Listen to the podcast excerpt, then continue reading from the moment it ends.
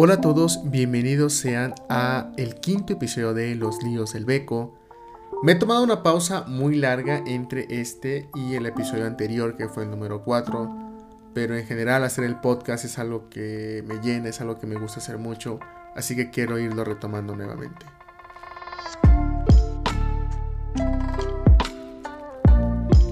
Pero bueno, hoy quiero hablarles de el burnout o el cansancio derivado por el trabajo como podríamos eh, traducirlo al español, aunque, bueno, esta traducción podría ser como no tan acertada, ya que el burnout viene o tiene su origen en ese hecho de sentirse quemado, o sea, en ese hecho de cuando vamos a la playa, estamos bajo, eh, estamos muchas horas debajo del sol eh, y nos sentimos quemados, sentimos que nos arde la piel, sentimos ese cansancio, esa fatiga, esa incomodidad y es ahí como de donde viene, pero en este caso vamos a tomarlo como el cansancio derivado por estar haciendo algo.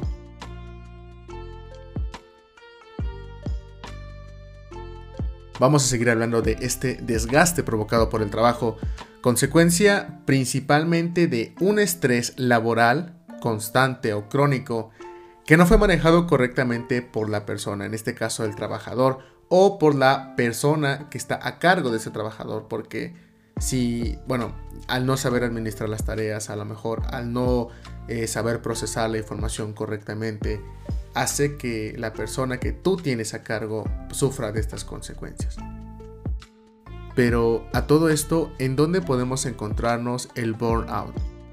Esto se va a ver principalmente en trabajadores, en empleados de empresas en donde existen frases constantemente como todo era para ayer, todo urge, todo urgía, donde no respetan tu horario de salida, donde te mandan mensajes en la noche, en fines de semana, durante tus vacaciones, en general en tu día libre, o donde te llaman en la madrugada para preguntarte algo, o simplemente cambian tu día de descanso y te avisan inclusive el mismo día donde te llaman en tu día libre para que vayas al trabajo, arregles algo o te hagan preguntas porque eh, hay una mala organización y el único que sabe la respuesta eres tú. Y hablamos que esto pasa principalmente en el trabajo, pero bueno, este comportamiento de sentirse quemado, de sentirse agotado puede verse también en la escuela, en otros aspectos de nuestra vida, ya sea en la familia, amigos, una relación, inclusive en situaciones como esas clases que nos ayudan como a relajarnos, esos hobbies, pero que en lugar de estar tomando el papel de relajantes, eh, pasan a tomar un papel de desgastantes. Actualmente se está normalizando que el ponerse la camiseta, es una, es una frase que se, que se escucha mucho, eh, sea sinónimo de ser un buen trabajador.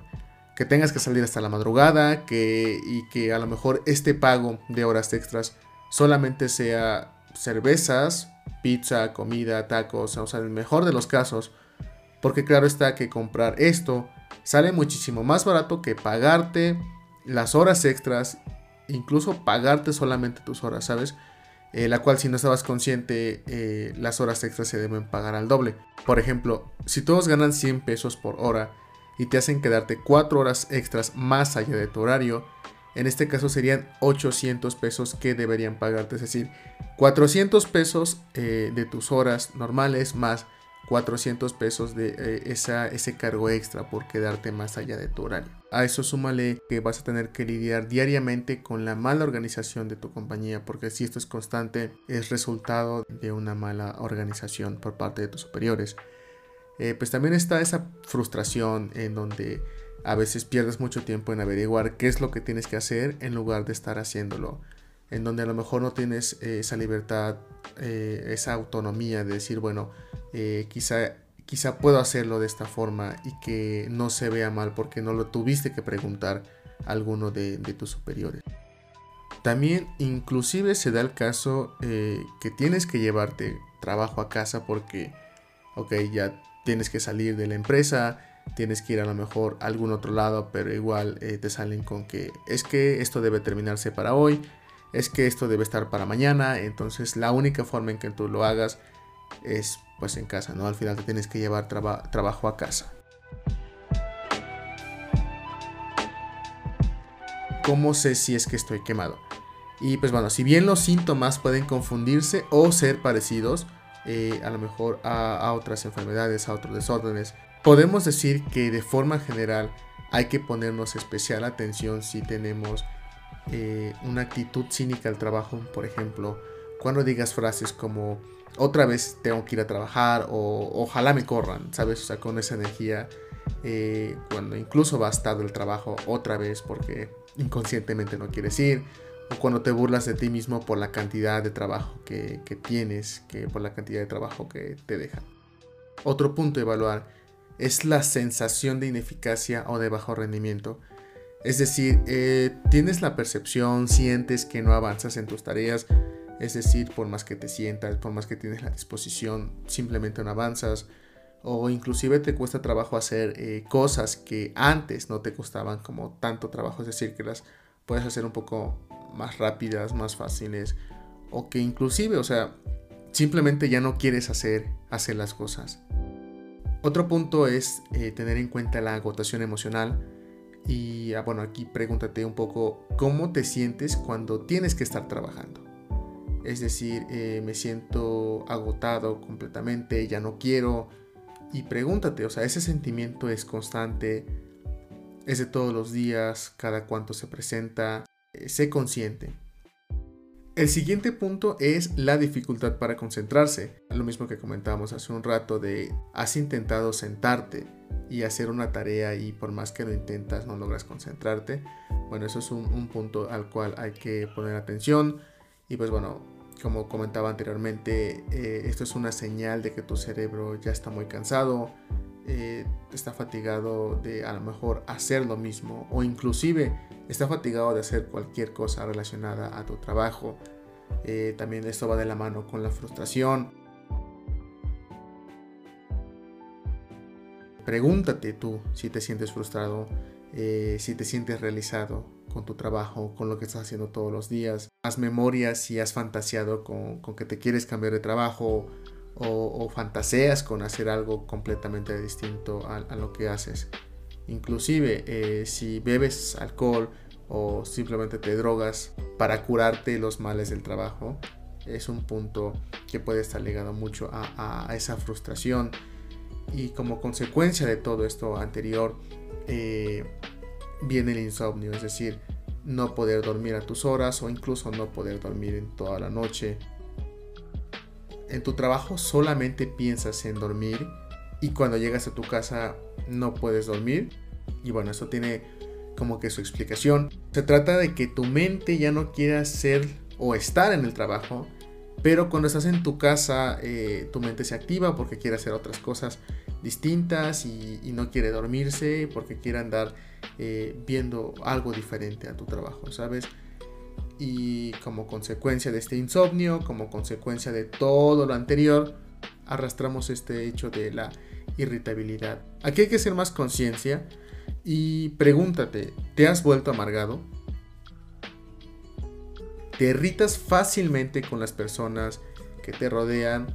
especialmente las personas de tu trabajo, eh, tu jefe, tus compañeros o personas cercanas a ti como tus amigos y también la gente con la que convives, tu familia.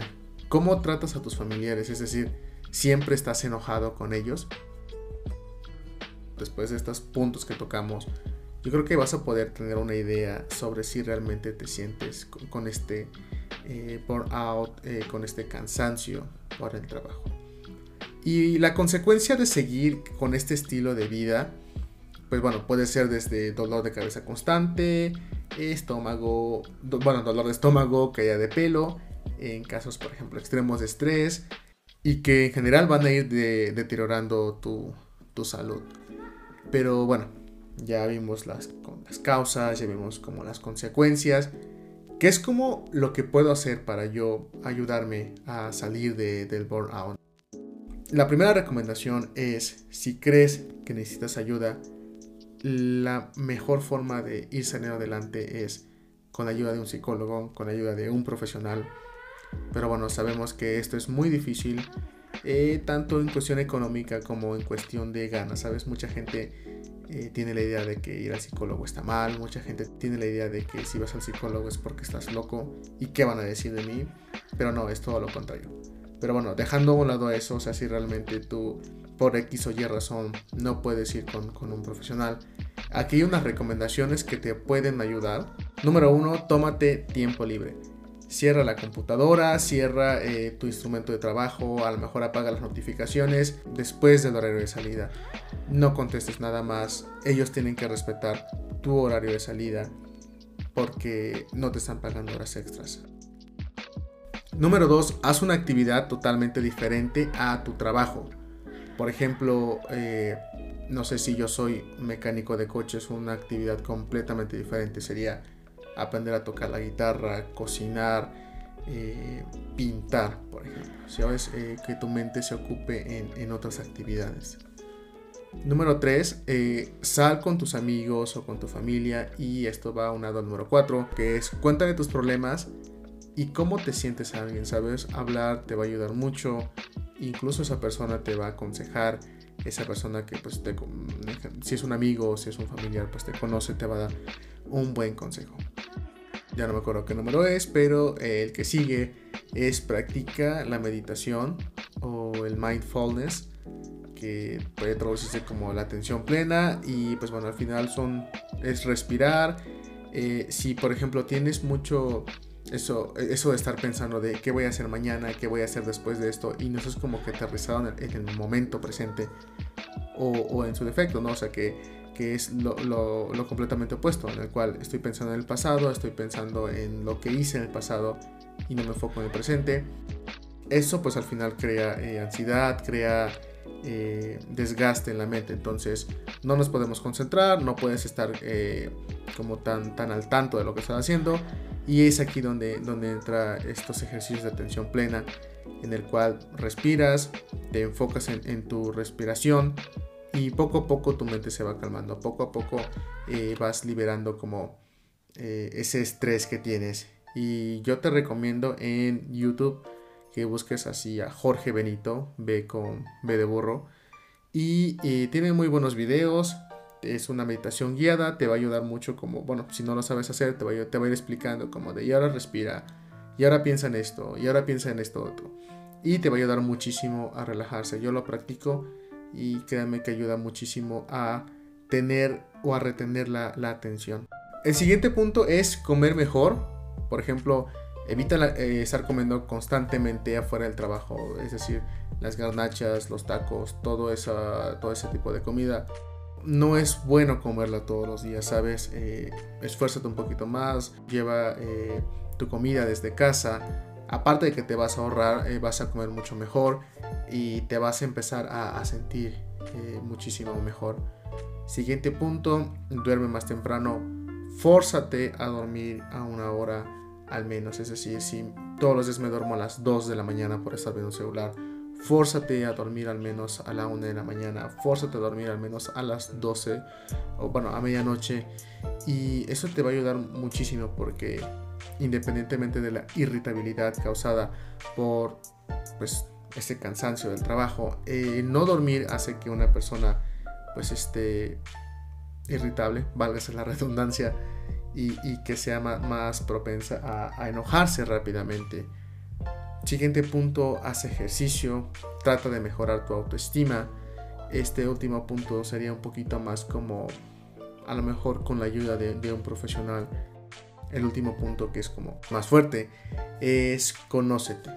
Me gusta lo que hago, pregúntate, estoy dispuesto a seguir haciendo esto que hago durante todos los días de mi vida, durante, durante muchísimo tiempo.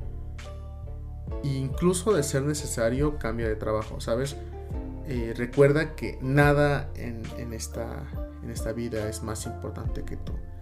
Y esta situación puede afectar inclusive a tu familia o a los que te rodean de forma indirecta, eh, porque pues al final sufren, ¿no? Es decir, si tienes hijos, sufren que siempre van a tener a un papá enojón y que, bueno, no importa eh, lo que te digan los demás, ¿sabes? Si tu trabajo te trae constantemente frustración, cámbialo por otro, es decir, siempre va a haber un lugar mejor, eh, solamente hay que pues empezar a buscar y hay que hacerlo de forma inteligente.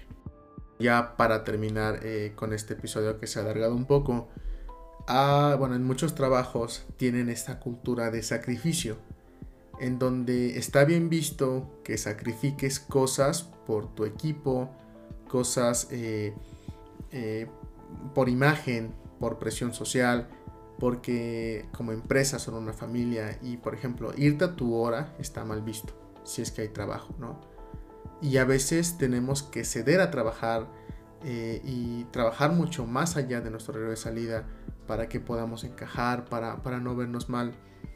Y una vez que eh, nos acostumbramos a esto, es muy difícil librarse de este tipo de trabajos, te lo digo por experiencia propia, porque están todos metidos esos valores eh, de la cultura empresarial dentro de nosotros, que cambiar de trabajo significaría ir, o sea, no solamente significaría ir en contra de esos valores, significaría ir en contra de, nosotros mismos, en contra de lo que creemos, y a veces es muy difícil dejar eh, ese tipo de trabajos por esos mismos eh, ideales, valores, pensamientos que tenemos dentro de nosotros. Y para esto yo te recomiendo que platiques con otros colegas, personas que trabajen en una empresa distinta a la tuya, pero a lo mejor que hagan lo mismo o algo similar, con amigos, y pregúntale si en general así es en todos lados. O, o busca tú si hay empresas que te ofrezcan mejor calidad de vida, eh, mejor salario, mejores prestaciones, y no solo esta empresa que, en la cual llevo mucho tiempo porque me siento con un compromiso, porque al final ese compromiso que tenemos con esta empresa muchas veces es que queremos ser profesionales, pero hay veces en que a esas compañías no les interesan sus empleados. Pero bueno, ya con esto hemos llegado al final de este episodio. Espero que hayas aprendido algo. Yo aprendí muchísimo eh, haciendo este, este episodio, investigando para acá y por allá. Y si sabes de alguien a quien le pueda servir, recomiéndaselo. Tal vez no te ayude a ti, pero así puede ayudar a otra persona. Y pues bueno, nos vemos en el siguiente episodio. Esperemos que sí sea la próxima semana. Y yo creo que tendremos a una invitada especial. Chao.